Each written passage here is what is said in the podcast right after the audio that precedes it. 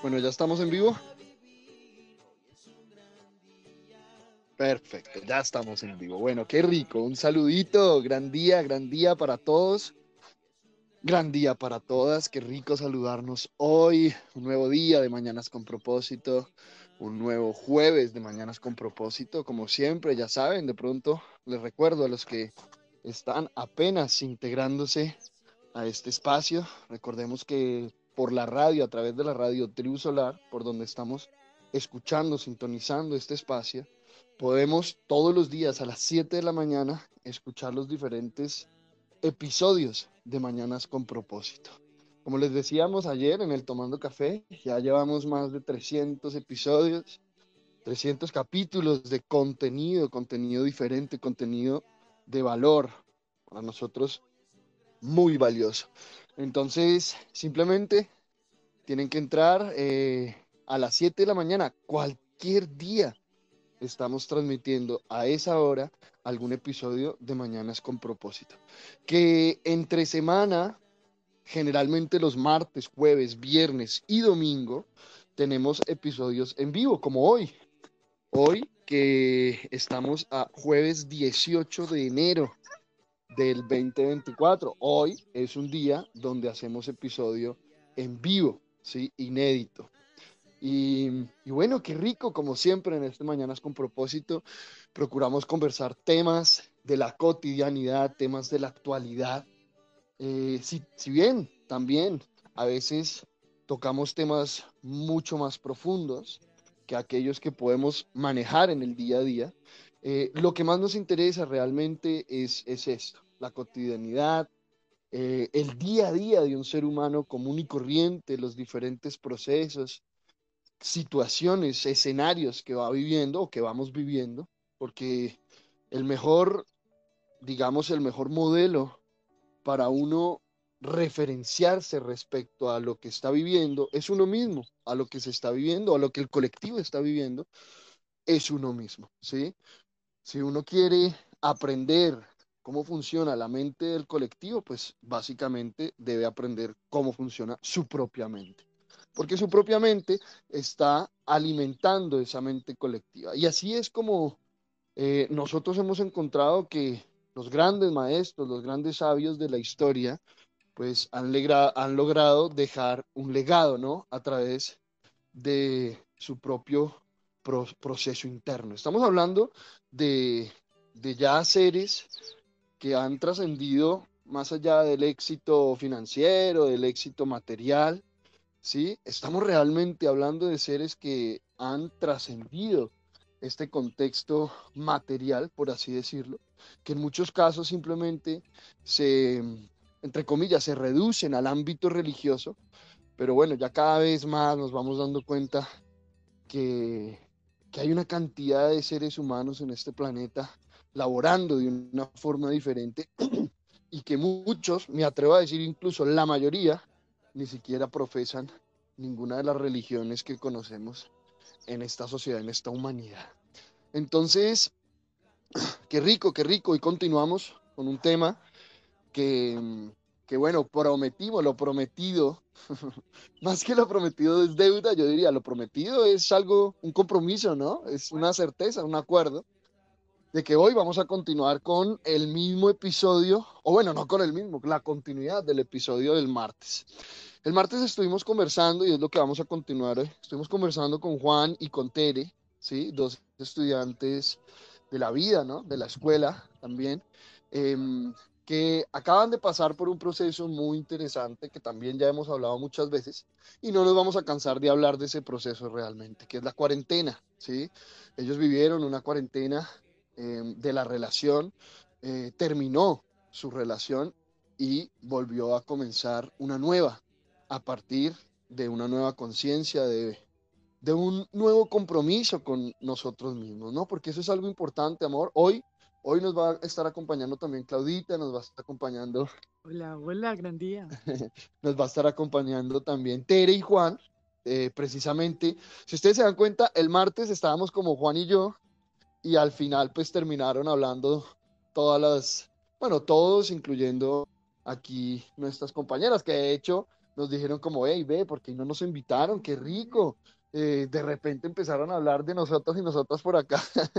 entonces, sin poder defenderse, dicen por acá, bueno, entonces hoy es la oportunidad para que, para que digan lo que no se ha dicho.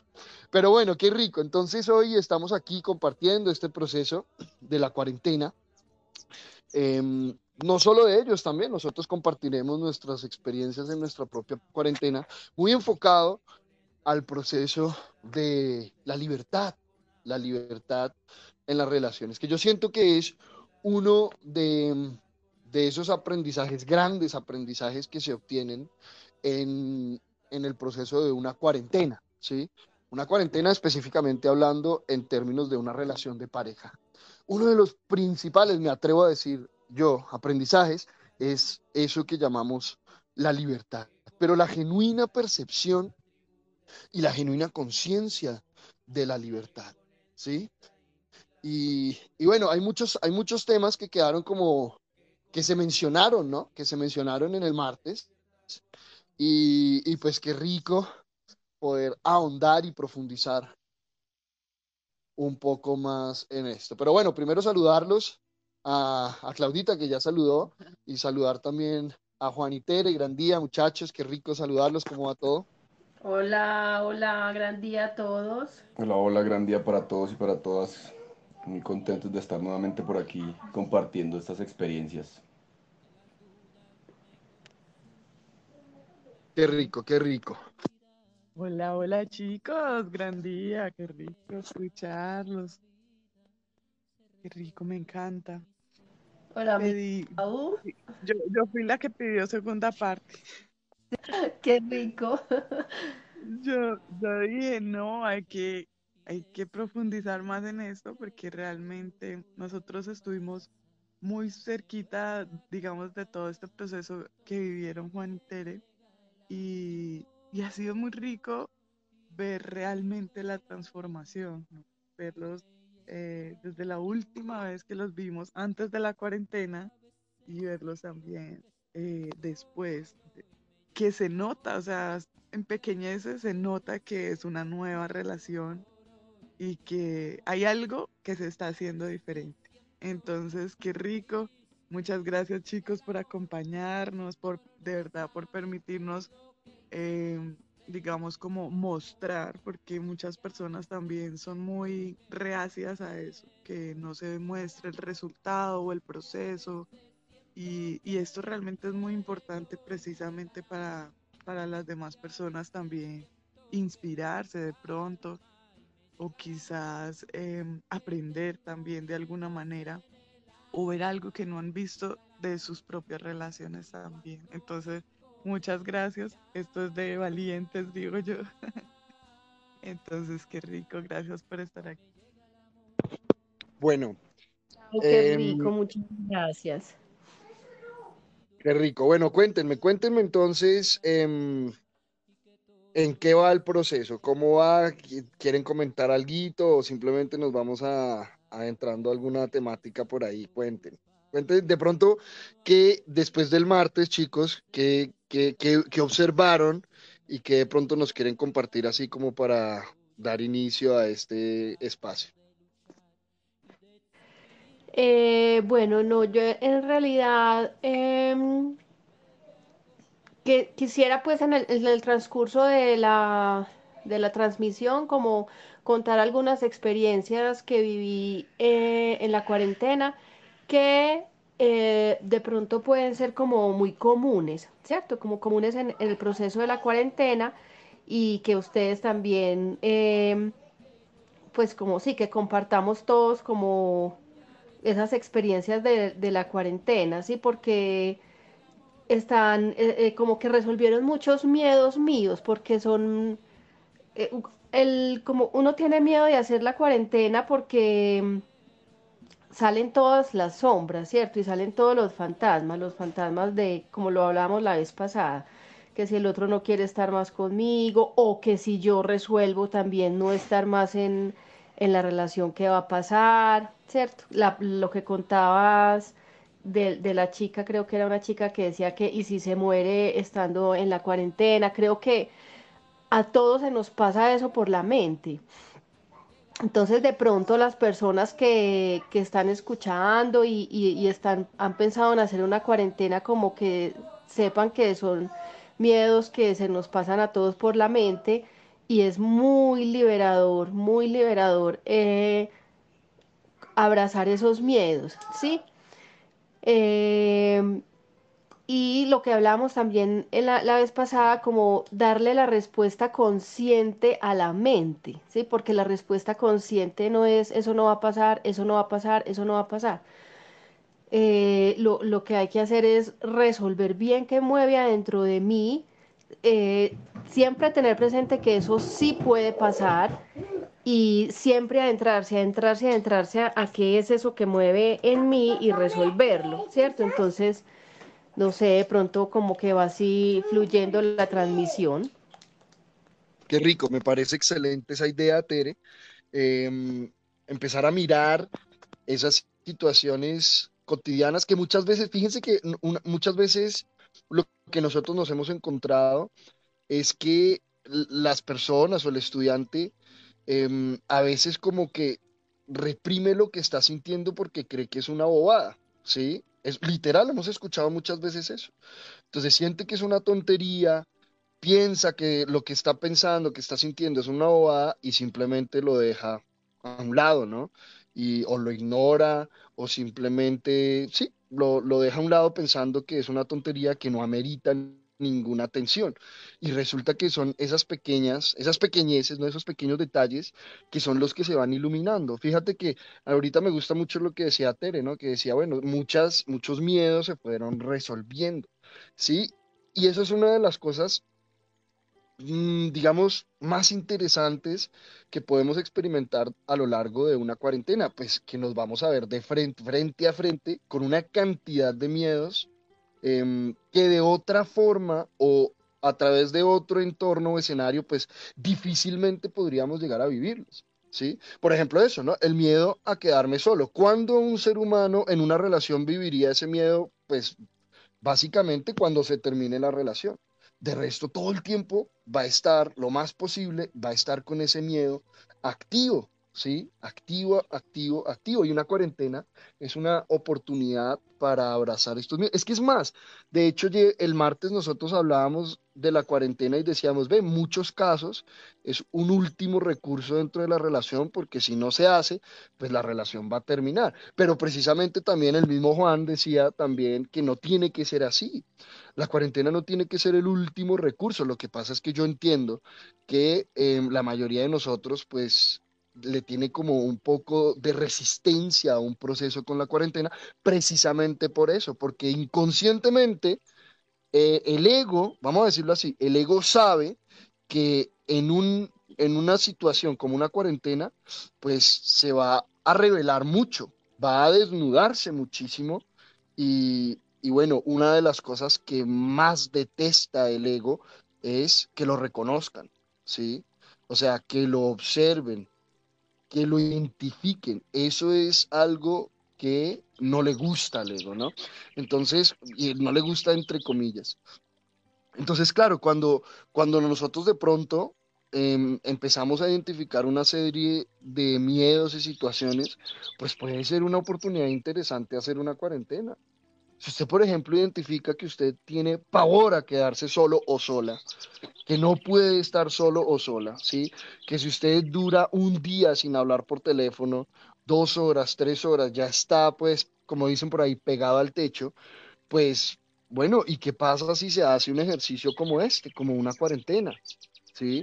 Por eso decíamos, es que la cuarentena no tiene que ser, pues, eh, el, el coco, ¿no? Eso que llaman como la, parca, que muchas veces lo vemos así, ¿no? Como algo terrible que, parce, es que no hay otra opción, hay que hacer la cuarentena y no tiene que ser así, ¿no? Puede ser simplemente un ejercicio de conciencia, porque es que a la postre que es una cuarentena, sino permitirse un espacio neutro, neutro dentro del, dentro del escenario para poder observar algunas cosas que no podría observar dentro de, o sea, si estoy metido en el escenario, tengo que abstraerme del proceso. Y eso es lo que uno hace en una cuarentena, ¿no? Digamos que si es una cuarentena de una relación, pues uno se abstrae de la relación. La relación eh, termina en ese momento y ahí es que uno puede empezar a observar y a identificar toda esta situación.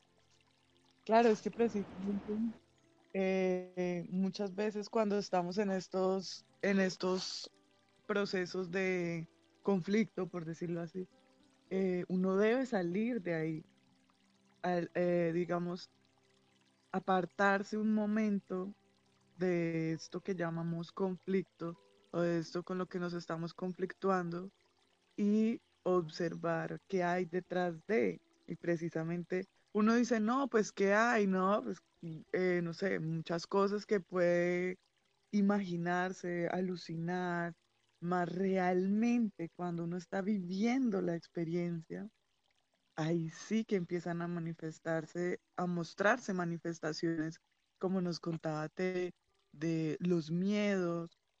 De hecho, cuando yo hice la cuarentena con Sergio, a mí me llegaba también mucho ese miedo. Yo decía, yo acá en cuarentena, y si Sergio se muere, o sea, no pude disfrutar los últimos días. O sea, uno todavía está acá. o sea, uno también con eh, la intención de terminar la cuarentena pronto, las ansias, eh, tantas cosas que se manifiestan precisamente con lo que uno debe empezar a lidiar. Y cuando ahí se da cuenta que no era el otro que usted sigue con los mismos conflictos, aunque el otro no esté. Entonces ahí se empiezan a manifestar los miedos, se empiezan a manifestar un montón de, cosas y como dice Tere, es importantísimo darle como esa respuesta a la mente, no, ay, es que sí, yo he escuchado que em, eso es lo que uno debe hacer, uno no se debe enojar, o, o sea, algo desde la razón, que escuchó, le pareció interesante, le gustó, más es importantísimo darle la respuesta a la mente. Digamos, em, nosotros a través de esta cuarentena, yo, me acompañé mucho con Tere también. Me encantaba porque eh, Tere me contaba muchas cosas y yo resonaba muchísimo. Ya, muchas cosas, de hecho yo le decía, yo pasé por ahí y me pasó lo mismo, o sea, era como, como el mismo proceso en dos personas diferentes, con dos formas diferentes, con dos nombres diferentes, eh, situaciones muy similares. Y era muy rico porque yo también recordaba muchas cosas de mi proceso que, que aún faltaban por afinar, que aún faltaban por profundizar, que muchas veces cuando termina la cuarentena uno es como listo, ya vamos a darla toda, entregarla toda y deja muchos procesos en pausa. Y cuando uno se permite, digamos, acompañarse a uno mismo a través de la cuarentena del otro, porque esa es la idea, no es la cuarentena de ellos, sino la cuarentena de todos. ¿sí? Entonces, qué rico em, toda esta experiencia. Tere, me encantaría si de pronto nos acompañas, nos compartes un poco como em, cómo fue ese proceso de darle una respuesta a la mente, el proceso, ¿no? Porque al final uno digamos que en muchas ocasiones empieza a hacer experimentos para ver qué va funcionando, digamos, cómo fue todo ese proceso, un poco si quieres, ¿no? Lo que quieras contar. Eh, para llegar a cosas muy profundas, porque yo recuerdo que cuando hablábamos, eh, tú me contabas que habías llegado a cosas muy profundas, empezaste a escribir y llegabas a cosas profundas, o sea, como tips, por decirlo así, para que las personas puedan también acompañarse de, pues, de, toda esta experiencia, qué rico. Es, es interesante, Claudio ya Tere está aquí con con muchas ganas de hablar. Quisiera compartir algo antes que, que, hemos visto que ha sido importante, sobre todo desde el episodio anterior lo hemos, lo hemos percibido y es, eh, a nosotros desde, desde pequeños nos, nos están educando y estamos educando a nuestros hijos para ser dependientes del otro. Somos unas personas demasiado dependientes emocionalmente de los otros. De hecho, lo estamos viendo en este momento con los niños, ¿no? Eh, yo le decía a Tere, la cuarentena no debe ser el último recurso y la cuarentena nosotros la vamos a comenzar a aplicar para nuestros hijos también, para que nuestros hijos aprendan a estar con ellos mismos, porque no es que estén solos. Como a nosotros nunca nos enseñaron a estar con nosotros mismos, es por eso que tenemos esos miedos, es por eso que realmente no hemos sido capaces de afrontar y ser responsables con esas actitudes y con esas responsabilidades que tenemos y por eso tenemos que mm, llegar al límite y decir, bueno, ahora sí la cuarentena, ¿no? Entonces es importante tener presente que hay que ser conscientes que a nosotros nos educaron eh, para ser dependientes emocionalmente del otro y que esta cuarentena a nosotros nos está mostrando que a nuestros, a, lo que llamamos hijos, a nuestros eh, amigos, hermanos que están acompañando el proceso como nuestros hijos, pues debemos mostrarles y, y poderles enseñar, más que enseñar, aplicar y mostrarles que ellos no necesitan estar con el otro para estar bien, que ellos pueden estar completamente en orden y en armonía estando con ellos mismos, ¿no? Eh, bueno, voy a, contarles como lo que dijo Clau, ¿sí? como cosas más específicas y cómo llegué a eso tan profundo, ¿sí? Escribir ayuda muchísimo, me acompañó muchísimo escribir, eh, porque bueno, es poner como plasmar en el papel lo que está en la mente y acompaña a, a que no se le pase a uno nada por alto. Eh, mi primera semana fue de muchos miedos, muchos miedos. Eh, miedo que especialmente que Juan no quisiera estar conmigo, que Juan decidiera no estar conmigo, eh, que Juan decidiera que tiene una mejor vida sin mí, que Juan encontrara una otra mujer, ¿cierto? Entonces empiece a escribir, que encuentre otra mujer, ¿qué me genera eso? Eso me genera que yo no soy suficiente para él. Otra mujer fue más suficiente que yo. Ah, bueno, entonces vamos más allá. ¿Qué es ser suficiente? ¿Qué es una mujer suficiente? ¿O que, cómo tiene que ser una mujer suficiente para, estar a la, para que un hombre la elija? Entonces empecé yo a decir, bueno, eh, yo soy una mujer suficiente porque yo soy una mujer profesional, yo soy una mujer bonita, yo soy una mujer inteligente, nada, uno tiene que estar muy, muy atento a esas respuestas, porque yo digo, ah, ¿y qué es ser bonito? ¿Qué es ser una mujer bonita? Y si no fuera bonita, no sería suficiente. Y si no fuera profesional, si yo no hubiese ido a la universidad, entonces no sería suficiente. Inteligente, ¿qué es ser inteligente? Entonces es como no dejar pasar nada, no quedarse ahí. Sí, porque si yo me quedo, no, yo sí soy suficiente, yo soy bonita, yo soy inteligente, yo, yo soy profesional, soy súper suficiente. Si me quedo ahí, no se hace la labor. Eh, mm, me quedo con algo falso, por decirlo así, ¿cierto? Eh, como, listo, se va con otra mujer, otra mujer, ¿qué siento? Como entregarme a eso que siento, ¿qué es lo que yo siento? Que otra mujer me ganó, yo perdí. Bueno, ¿y qué es ganar y qué es perder? ¿En, qué momento se me generó eso? Como decía también la vez pasada, eh, ¿en qué momento yo sentí que estaba compitiendo por un hombre con una mujer? Seguramente con, con, mis padres, ¿cierto? Entonces rebuscar, rebuscar, rebuscar.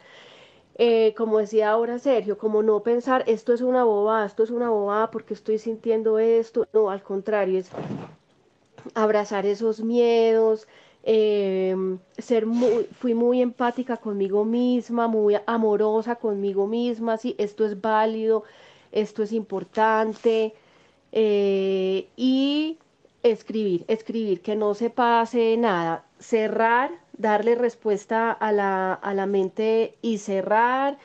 Eh, bueno, eso me, eh, pues tuve muchísimos procesos como de ese tipo.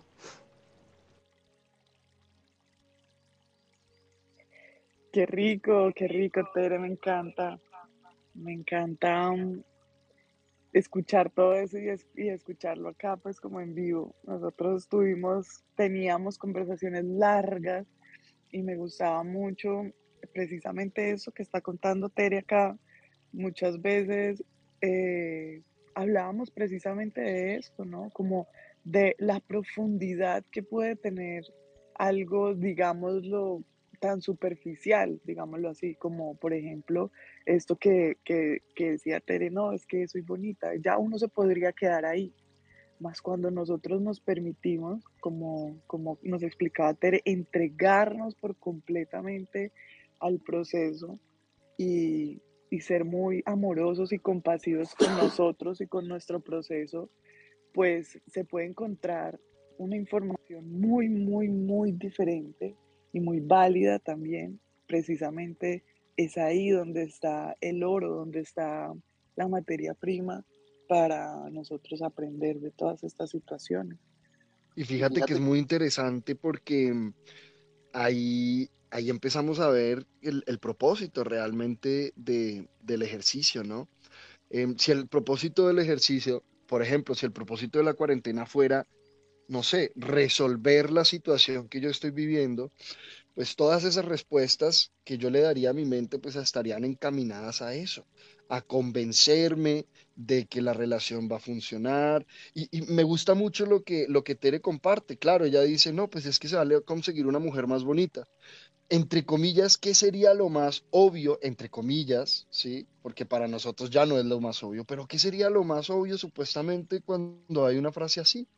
Pues como darse ánimo, ¿no? Subirse la autoestima. No, ¿y cómo se te ocurre si tú es que tú eres una mujer hermosa y yo no sé qué? Y, entonces resulta que ese día mm, se pone divina, se pone su, vestido, se maquilla y está perfecto, pero se le está dando una respuesta eh, que no es una respuesta concreta a la mente, ¿sí?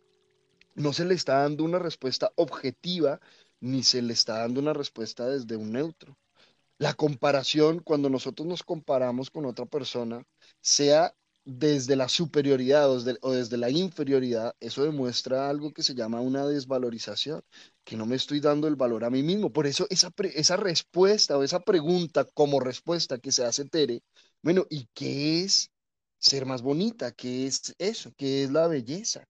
¿Sí? Ah, no, es que ella es más pachamámica, y después, espérate, ¿cómo así? que qué, es ser más pachamámico? Si es que yo también tengo un cuerpo creado por este planeta, en este planeta, o sea, ¿cómo puedo ser yo más pachamámico? No, espérate, espérate, ¿a qué se refiere eso? ¿Qué significa eso? Eso, eso que, que nos cuenta Tere, es el ejercicio de aprendizaje y algo que yo quiero dejar muy claro con esto, y es la claridad en el propósito. Nosotros cuando, cuando estábamos acompañando, comenzando a acompañar el proceso de la cuarentena, digamos que cuando empezamos a conversar con Juan y Tere y les sugerimos, que igual ellos ya sabían del, del, del, instrumento, pero nosotros les sugerimos, ve, hagan una cuarentena. ¿sí? Y, les y, y, algo que fue muy claro y que de hecho ellos lo tenían tan claro que por eso les, les está dando los resultados que les está dando, es que no se debe hacer una cuarentena y voy a decir esto, no se debe tomar ninguna acción. Usted no debería hacer nada en una relación para que la relación funcione como usted quiere que funcione. ¿Sí? Eso es algo que yo, al menos yo, tengo muy claro en mi relación y en mis relaciones. ¿Sí? Que realmente el propósito de toda relación es aprender. No es que la relación se dé como yo tengo en la mente, porque cuando una relación se da o yo quiero que una relación se dé como yo tengo en la mente, pues esa información, ese anhelo, ¿sí? Esa, esa utopía que yo tengo, esa imagen, ese modelo que yo tengo en la mente, está construido 100% por toda la información que yo no he aprendido. ¿Sí? Porque si usted hubiera aprendido de sus anteriores relaciones, usted no estaría buscando que su relación funcione, usted simplemente seguiría viviendo su relación a partir de sus aprendizajes. Pero un ser humano que busca que su relación funcione por fin, por así decirlo, porque es que llevo dos, tres relaciones, cuatro, cinco que no funcionan, llevo dos, tres matrimonios, uno que no funciona, entonces este sí tiene que funcionar, pues lo único que estoy haciendo es conduciendo mi proceso desde todos esos vacíos, miedos que precisamente nos mostraba Tere que emergen en el proceso em, de la cuarentena, ¿no? ¿Qué tal? ¿Qué tal si de pronto llega una voz a Tere y le dice, no, es que mira que te vas a quedar sola y ella llega y le dice, no, no, yo no me voy a quedar sola, no, esto va a funcionar, esto va a levantar, esta relación va a florecer. ¿Qué estamos haciendo ahí? Sino darnos, como decimos acá en Colombia, un, pajazo mental, ¿sí? Un pajazo mental es algo que usted, de lo cual usted se quiere convencer, ¿sí? Incluso sabiendo que eso no está agarrado de nada, entre comillas, metafóricamente, ¿sí? Es solo su expectativa, solo su deseo. Y cuando nosotros basamos nuestros procesos en eso, pues es muy complicado, porque nos vamos a llenar de frustraciones, ¿sí? Eso no es una respuesta a la mente. Una respuesta a la mente debe ser una respuesta donde la mente quede en silencio, así sea por un instante, ¿sí? Pero que, la mente, que no se arme un debate. Cuando yo empiezo a debatir con mi propia mente, con mis propias justificaciones y argumentos, ahí me perdí, me enredé. Fíjense la respuesta que da Tere. Ay, si se, y, y, y si se va con otra, bueno, pues si se va con otra, se irá con otra y ya, este es mi proceso, esta es mi vida. Eso es una respuesta a la mente, ¿sí? Eso es realmente es una respuesta.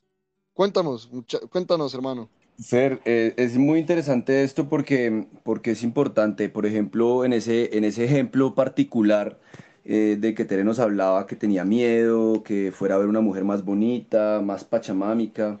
Eh, digamos que en el medio, digamos, en donde por la labor en la que nosotros nos estamos desenvolviendo, eh, pues digamos que yo tenemos mucho contacto con personas extranjeras de todas partes del mundo, con mujeres que tienen, digamos, bellezas particulares muy diferentes y muy variadas. Y, y ese miedo de, de Tere siempre estuvo presente. Y, y, cada vez que Tere decía eso, mmm, al principio, antes de la, de, la, de la cuarentena, yo le respondía, no, pero pues ¿qué? Que deja, deja de pensar esas pendejadas, a mí no me gustan esas hippies. Pero durante el proceso de la cuarentena, obviamente se manifiestan todos esos miedos y es interesante porque el miedo de ella termina siendo un aprendizaje también para nosotros porque, porque realmente yo no, yo no tenía claro qué era lo que yo realmente requería en cuanto a la belleza de una mujer, porque pues la belleza es muy relativa. De hecho, ese miedo de Tere de conseguir, de conseguir una persona, digamos, más bonita eh, que ella, yo le decía, y me respondía también a mí, yo decía, bueno, pero ¿para qué está llegando esta energía de, de que hay algo más bonito o mejor para mí?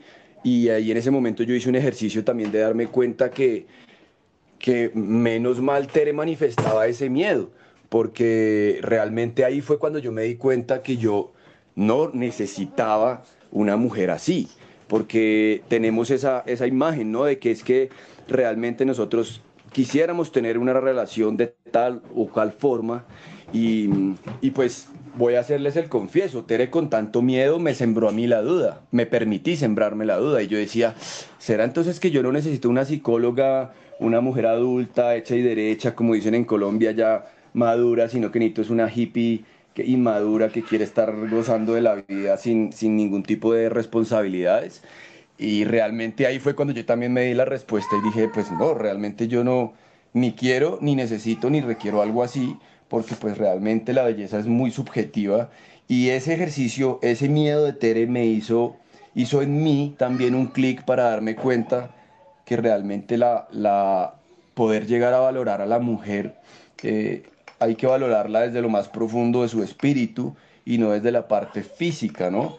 Porque, pues, claro, Tere me decía, no, pero es que mira todo esto, mira esas mujeres, míralas. Y pues uno decía, pues sí, digamos que físicamente pueden tener el cuerpo más flaquito, la piel más bonita, el pelo de tal manera, tener ciertas actitudes frente a la vida diferente. Pero ese miedo de Tere, esa respuesta que Tere le da a la mente, también fue para mí una respuesta que yo no sabía que necesitaba responder. Yo no sabía que necesitaba responderme eso, decir, ah, hermano, yo realmente tampoco requiero eso, ¿no? Porque, porque muchas veces el contexto hace que uno quisiera vivir de la misma forma que ese mismo contexto, ¿no? Y eso, eso hizo unos clics muy interesantes y hoy en día nos pasa mucho porque pues nos, relacionamos con personas de muchos países del mundo donde hay bellezas muy, muy diferentes. Y yo le decía a Tere, amor, mira, es que la belleza es muy relativa. Tú crees que esa persona es más linda que tú, pero depende, ¿no? En Asia las mujeres más, digamos, bueno, por poner un ejemplo, eh, para los africanos, entre más grasa corporal tengan los hombres, pues más atractivos van a ser. Pero en Occidente, entre más marcado el músculo, pues más atractivo es. Entonces ahí empieza una subjetividad bien interesante. Pero a lo que voy, que fue el mayor aprendizaje para nosotros, fue darme cuenta que cuando alguien en ese proceso de cuarentena abraza ese miedo, le da la respuesta a la mente, yo hago el ejercicio de observar para qué se está manifestando el miedo en esa otra persona y qué está queriendo decir ese miedo de esa otra persona en el proceso interno mío. Porque yo nunca había pensado en algo así, solo cuando Tere lo empieza a manifestar. Es muy rico eso que dices, Juan, eh, porque uno de los, de los propósitos o resultados, bueno, digamos que más que propósitos, el resultados de la cuarentena es mucho la definición, definirse uno y de hecho, pues nosotros recomendamos muchas veces las cuarentenas es precisamente para eso, para que ya se defina la relación. Y es muy interesante porque cuando uno hace una cuarentena con alguien, en este caso Juan con Tere, Tere con Juan, es para definir su relación, o sea, mi relación conmigo a través de esa persona. Entonces, es, muy rico eso que dices, Juan, porque precisamente es el resultado. Es el resultado que uno dice, listo, teniendo cuatro mil millones de posibilidades, o bueno, dos mil millones, no sé cuántas sean, cuántas mujeres o cuántos hombres y Tere teniendo también miles de millones de posibilidades, eligieron el uno al otro y después de la cuarentena eligieron igual continuar, eh, se eligieron a sí mismos a través del otro. Y eso es algo súper importante que uno debe tener muy, muy, muy claro al momento de hacer una cuarentena. ¿sí? También hemos visto muchas eh, oportunidades que mm, hay personas que hacen cuarentena con su compañero y se quieren quedar como en el tiempo, ¿no? Y eso es algo que nosotros hemos dicho. No es, venga, démonos un tiempo a ver qué pasa, sino, venga, vamos a definir esta relación. O esta relación se acaba, bueno, igual se acaba, o esta relación, eh, o vamos a iniciar una nueva relación o definitivamente ya dejamos así, acabada la relación, por decirlo así. Entonces es muy rico cuando uno cumple ese resultado, por decirlo así, o, ya tiene como la certeza. Porque no, la idea no es hacer una cuarentena con una persona y decir, bueno, vamos a ver qué pasa. No, espere, debe haber algo definido en nosotros al menos. Hay algo que mm, yo quiero mencionar también y es el, em, el tema de los miedos que, emergen durante estos procesos. Y, voy a ir más allá de la cuarentena, ¿sí? De lo que es la cuarentena. Y voy a ir más allá de la cuarentena. Entonces, em, cuando, fíjense que cuando nosotros, algo que, que yo he aprendido aquí en la escuela, es que todo miedo que usted tenga, ya lo está viviendo. ¿Sí? Fíjense en esto, esto que vamos a decir que es importante. Todo miedo que yo tengo a algo, ya estoy viviendo de ese algo. ¿Sí? Entonces, eh, fijémonos en el ejemplo que nos da Tere y Juan. Entonces, surgió un, miedo, ¿sí? Ay, ¿qué tal que, Juan eh, se vaya con otra mujer y no quiera estar conmigo? Y cuando nosotros vemos lo que estaba pasando en ese momento, pues Juan, ¿dónde estaba en ese momento? Juan estaba allá en Cocorná con todas esas mujeres que precisamente tenía Tere así como en su mente, ¿sí? Por así decirlo. O sea, es interesante eso. Entonces, el miedo que tenía ella ya lo estaba viviendo. Y antes de la cuarentena, por ejemplo, antes de la cuarentena, eh, ustedes estaban viviendo en un proceso donde, donde básicamente Juan casi que vivían en otra ciudad, iba los fines de semana a la casa y volvía entre semana. O sea, ¿qué estaba viviendo Tere? Estaba viviendo su miedo. Básicamente estaba viviendo su miedo. ¿Qué miedo que Juan se vaya con otra mujer? Bueno, Juan ya estaba, a ver, entre comillas, ¿no? Juan ya estaba con otras mujeres, habitando con otras mujeres, lo que pasa, pues obviamente no estaba haciendo lo que tenía en mente que podía llegar a ser Tere, pero fíjense que en la forma, en la forma ya estaba viviendo, o en el contenido incluso, ya estaba viviendo ese miedo, ya estaba viviendo ese miedo. Y, es que es muy interesante porque el universo es maravilloso y así es como funciona. Entonces, eh, la mujer que tiene miedo a que el hombre se consiga una mujer más bonita, no va a dejar de ver a su marido rodeado de mujeres bonitas. ¿sí? Así es como funciona. Así y fíjense, de hecho, nos lo muestra el proceso de Tere y Juan. Nos, procesa, nos, nos muestra el proceso de Tere y Juan. Todos esos miedos que tenía Tere, pues ya se estaban manifestando, ojo, en la forma, ¿sí? Que si ella se engancha, que si ella se engancha, ya tiene la justificación. Ah, si ves que por eso es que usted se quiso ir allá entre semana, eh, porque es que usted quiere estar allá. Ah, ah, sí ve, por eso es que usted está rodeado de mujeres hermosas y resulta que cuando, y es que es fijo, fijo, fijo, cuando uno va allá, o sea, cuando va a visitarlo, resulta que están las más bonitas, resulta que es que están en, no sé, están en, terapia de bronceado, yo no sé qué se puede inventar el universo maravilloso para acompañarnos a, reconocer esos miedos que, estamos viviendo. Entonces, venga, fijémonos en eso. Hemos visto casos, por ejemplo, vean, les doy un ejemplo para que identifiquen. Hemos visto casos de mujeres que tienen miedo a que su, a que el, a que su compañero se acueste con otras mujeres o le sea infiel. Y cuando nosotros vamos a ver, eh, el hombre no está con otras mujeres, pero el hombre, por ejemplo, se masturba eh, constantemente. Eso lo hemos visto en ejemplos concretos. Y nosotros decimos, claro, es que ahí está el ejercicio. Ese miedo o esa sospecha, ¿sí?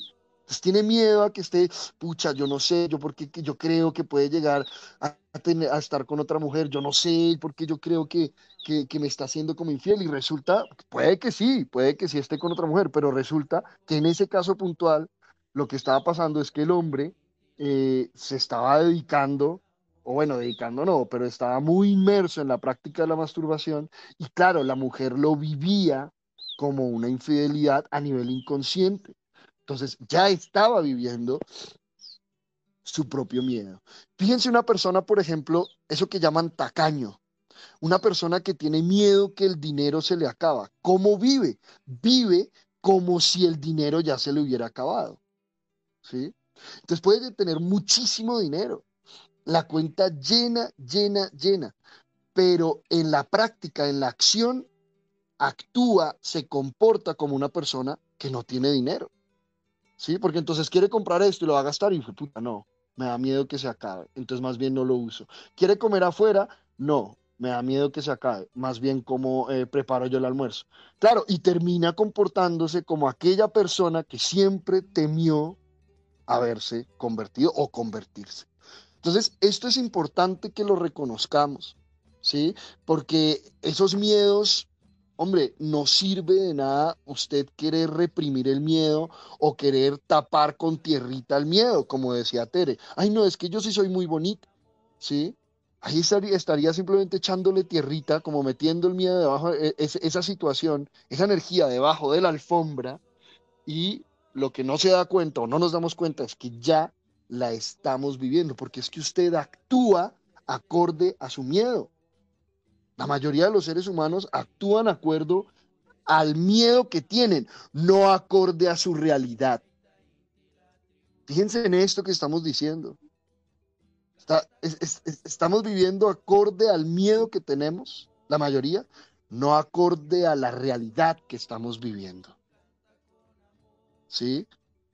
Y esto, si nosotros lo profundizamos, esta frase que estamos diciendo, vamos a ubicarnos mucho más fácil en eso que llaman el aquí y el ahora. ¿Sí? Y no nos vamos a enredar con toda esa cantidad de situaciones. Entonces, si yo ya identifico que eso que yo estoy viviendo realmente solo existe en mi mente. Sí, porque fíjense que Juan nos dice, ve, era tanta la insispidera con, el, con que, que, que, que, la mujer, que está muy hermosa, que usted allá, que usted allá, que hasta yo me empecé a preguntar, ve, ¿será que es que, que es que sí? O sea, ¿será que es que sí tengo que estar con estas mujeres tan hermosas? Y claro, fíjate, fíjate cómo funciona. La información que está en la mente, la alimentamos tanto, la densificamos tanto, que se plasma en la materia. Y después resulta que Juan, desde su inconsciencia, ahora el ejemplo, desde su inconsciencia, termina acostándose con alguna de esas mujeres. ¿Y qué va a decir Tere? Ah, yo sabía. Yo sabía. Yo tenía la razón. ¿Sí? Yo sabía, definitivamente. Yo te lo dije. Yo te lo dije. Yo te lo dije, Juan, que te ibas a terminar con... Y, y así es como funciona, ¿sí? Y al final, el malo termina siendo el malo, la víctima termina siendo la misma víctima. ¿Y qué se aprendió? ¿Qué se avanzó? ¿Qué se evolucionó? Absolutamente nada. Cuéntanos, hermano. No, pues es que es muy interesante eso porque, de hecho, una de, de las mayores discusiones que teníamos previas a la, a la cuarentena era eso, porque, porque pues como decía yo por, por la labor, pues yo estoy en contacto con, con gente de todas partes del planeta y Tere insistía, insistía, insistía. Pues bueno, aquí me está diciendo que tampoco era tanta la insistida, eh, pero, pero, pero si era, si era una cuestión... Eh, Juan Juan, nunca es tanto como uno dice, pero tampoco es tan poquito como ellas dicen. Sí, sí, sí, eso. Ni muy, muy, ni tan, tan, como hemos dicho nosotros por acá. Entonces era interesante, porque claro, yo decía, pero, pero, ¿qué es lo que pasa? Porque sí voy a contar algo interesante y es que para mí antes de conocer a Terry, antes de conocer como todo el proceso con la escuela, digamos que yo estaba muy inmerso y muy sumergido en ese mundo, como lo llamamos pues pachamámico, que, que está digamos hasta mal dicho, porque todos somos pachamámicos, todos venimos de la tierra y, y, y, el, del Padre Sol, pues independiente de nuestras religiones eh, o, ideologías eh, espirituales. Entonces, para mí era muy curioso porque antes de, de conocer yo a Tere, pues mi ideal de mujer era la mujer a la que Tere le tenía miedo. Pero no era realmente la, la mujer que quería. Era un ideal, era una creencia, era lo que, lo como decía Sergio ahorita, es que nosotros creemos y que necesitamos una relación de tal o tal otra forma, pero pues eso no es lo que, lo que realmente uno requiere. Eh, es como nosotros decimos, no, no es lo que uno quiera, sino lo que deba hacer. Entonces eso era bien interesante porque, porque claro, a mí me empezaba a mover mucho la energía y es muy, muy curioso porque antes de, digamos, de esa manifestación energética del miedo de Tere, a mí nunca se me presentaba como, como esa energía. Más en la cuarentena fue muy interesante porque, pues claro, uno termina la relación, uno está en un proceso y, empieza como a, a, manifestarse todas esas energías y ahí es donde uno dice, bueno, pero ¿y esto para qué está pasando? Y, y si uno no está muy centrado, conectado con el propósito, ¿no? Con firme determinación y continuidad de propósito, como decimos, pues uno termina enredándose y cae ante esa supuesta belleza de la otra mujer y, no valora realmente la belleza que tiene uno al lado, que es pues la conciencia, ¿no? A mí, a mí me pasó algo similar que también quiero mencionar, más no, más no eh, similar, más no igual. Eh, que también se mueve mucho eh, como ese, ese campo, ¿sí? En, en, en, durante la cuarentena, como el campo cuántico. Eh, parte también de las situaciones de la, de la relación de, de Juan y, y, yo, bueno, especialmente en mi interior, es un, un, asunto con mi papá, ¿sí? Que mi papá ha sido un gran proveedor y a mí me ha costado poner el, el, mi, mi hombre, sí, mi compañero, en su lugar, porque mi inconsciente siempre mi papá ha sido mi compañero. De hecho, uno de los aprendizajes de mi relación anterior, que yo tuve con, yo tuve en matrimonio, pues una unión de 15 años, tengo dos hijos grandes, con ese primer eh, matrimonio, y parte, gran parte del fracaso, pues por decirlo así, fracaso de, esa, de ese matrimonio es porque yo nunca logré poner a mi compañero en su lugar, sino que siempre mi papá, mi papá, mi papá, mi papá. Bueno, mi papá un gran proveedor de su familia, de sus hijos, de sus nietos, de Raimundo y todo el mundo, de sus cuñadas, de todo el mundo. Eh, y cuando estábamos en la cuarentena, mis papás no supieron que, que, estábamos en cuarentena porque igual no era muy evidente para la gente porque Juan pasaba mucho tiempo por fuera. Em, entonces para mis papás como que no fue tan notorio la, la ausencia física de Juan. Eh, mi papá en una de esas, yo estaba conversando con él y me dijo, me preguntó por, por el preescolar de los niños, que a cómo va a quedar este año, cuánto vale, no sé qué. Y él me lanza algo y me dice, em, acuérdese que si necesita ayuda, me dice, yo le puedo pagar el preescolar de los niños, lo que necesite. Además de eso, él tenía un apartamento en arriendo cerca, en, el mismo edificio donde ellos viven, el mismo piso. En el, en el, ahí mismo en el edificio, y lo, se, lo desocuparon y yo le dije, pa, ¿y el apartamento lo vas a poner a arrendar? Y me dijo, no, voy a dejarlo sin arrendar un tiempo, ¿sí? Eh, entonces, como que el campo cuántico se mueve para que le diga a uno, eh, mire, usted puede estar sin esa persona a mí me decía, yo tengo el dinero de mi papá, yo tengo un lugar para, para vivir, yo no necesito a Juan, yo no soy de mucha vida social, eh, pero justo también el campo cuántico se mueve y salí un par de veces con una amiga, un par de veces. Esa amiga me presentó un nuevo grupo social donde había también hombres eh, también entre comillas, lo voy a decir entre comillas, más similares a mi estilo de vida, que es lo que, les, lo que nos ha movido también en parte a, a, Juan y a mí, que supuestamente tenemos estilos de vida diferentes. Entonces, un montón de hombres más similares de, de mi, supuestamente más similares a mi estilo de vida. Entonces, el campo cuántico se mueve y me dice, mira, es fácil vivir sin Juan, no te va a faltar nada tienes un papá proveedor, tienes donde vivir, en, un abrir y cerrar de ojos puedes tener otro novio, ¿cierto?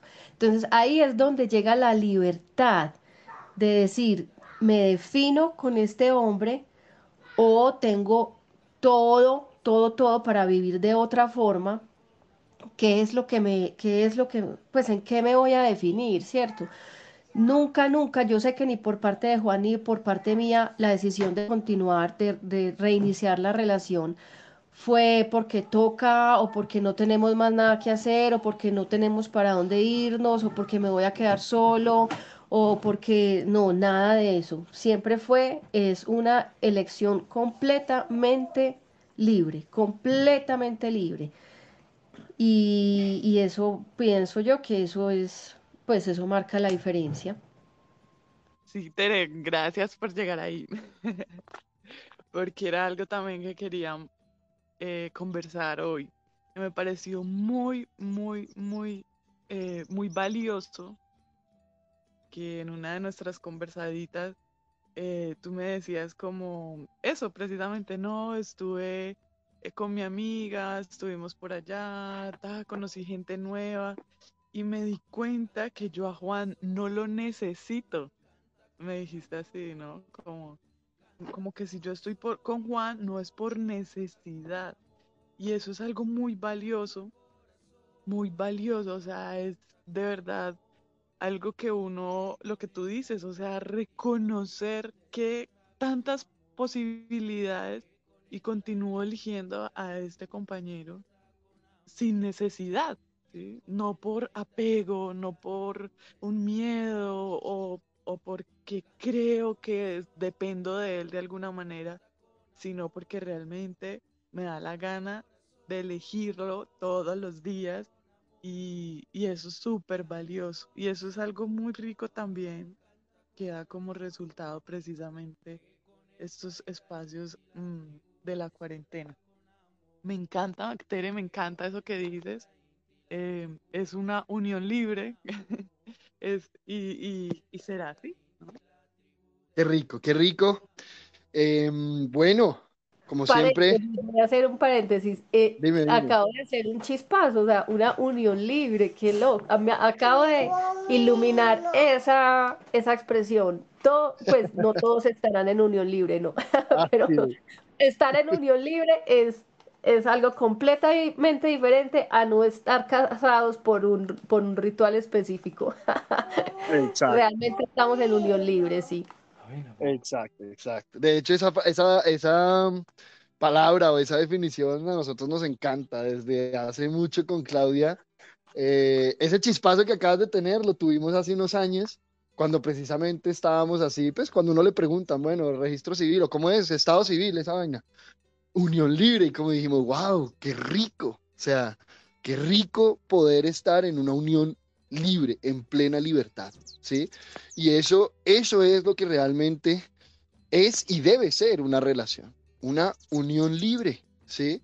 Donde todos somos libres, donde todos tenemos la libertad de ser nosotros mismos. Yo siento que esa es la primera libertad que un ser humano debe ejercer en una relación. Permitirse la libertad de ser él mismo o ella misma. ¿sí? Y avanzar dentro de su proceso. Por eso es que en una relación no sirven las máscaras, en una relación no sirve las, las, las formas postizas, ¿sí? Presentarse de una forma y luego manifestarse como realmente somos, eso no sirve, ¿sí? Eso no sirve. Ahora, no quiere decir, nosotros también lo hemos hablado, un, cuando un hombre o una mujer están en la etapa de la soltería, en la conquista, pues también muestran una información ligeramente diferente eh, o podríamos decirlo incompleta a la que se muestra ya en, en, la relación de convivencia, pero pues es que esa es la idea, ¿no? Hay información que solamente emerge cuando estamos en una relación de convivencia, tengamos esto en cuenta, ¿sí? Hay información que no emerge nunca, nunca. Entonces un ser humano, por ejemplo, va y se va a vivir con otro un, hombre o una mujer se va a vivir con, otro, con otra mujer, con otro hombre, se va a vivir, no sé, a los 25, 30 años y se va a manifestar información que en toda su vida nunca se había manifestado, porque nunca se había dado un escenario externo que moviera esa información en la parte interna. Entonces, venga, tengamos eso muy claro, tengamos eso muy claro, muy, muy, muy claro. Ay, es que mira, me casé y empezó a mostrarse como realmente era. ¿sí? Eso, venga, tengamos eso muy claro. ¿sí? Es como si usted, eh, yo, yo, me acuerdo que el gran Inti Pachuri tenía una, una, unas frases que a mí me parecían muy interesantes.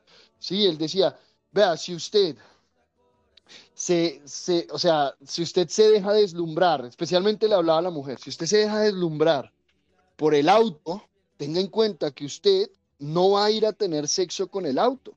Usted no se va a casar con el auto, usted no va a convivir con el auto, usted va a convivir con la persona que lo maneja. si usted se enamoró de la billetera, usted no va a convivir con la billetera, ni se va a casar, ni va a tener sexo con la billetera, ni con el poder, ni con el título, ¿sí? ni con el reconocimiento. Usted no va a tener sexo con la reputación.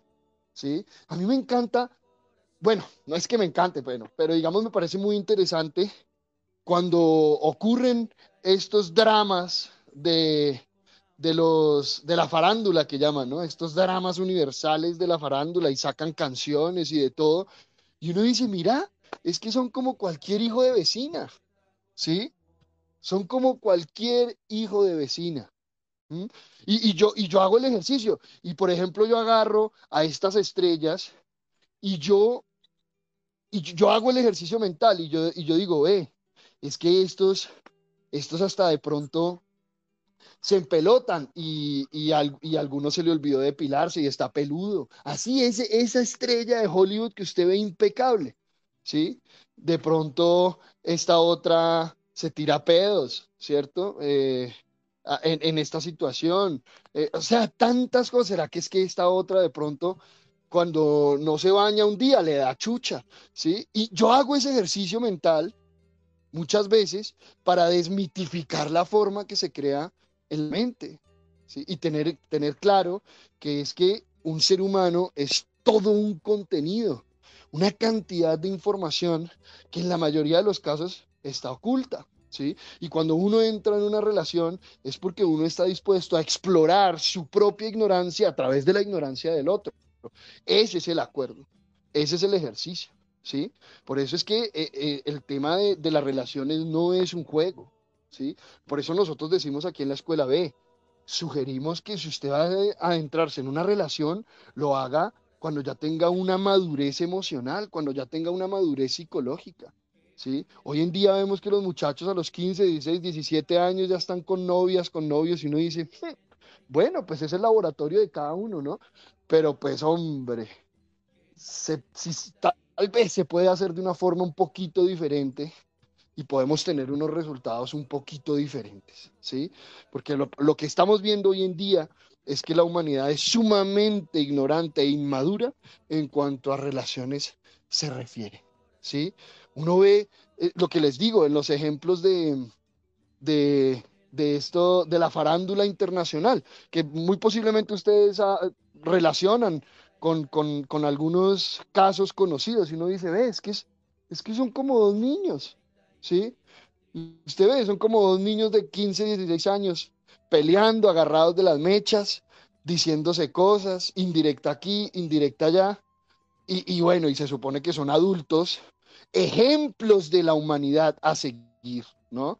Porque son ejemplos e inspiración, eso, ese modelo de éxito que tantos quieren llegar, y uno va y mira, y sin condenar, ¿no? Porque cada ser humano está en su proceso, pero pues también uno va y mira y dice, bueno, venga, venga porque bajemos de la nube a, estas, a esta información que tenemos en la mente y empecemos a aterrizar en lo que nosotros estamos viviendo.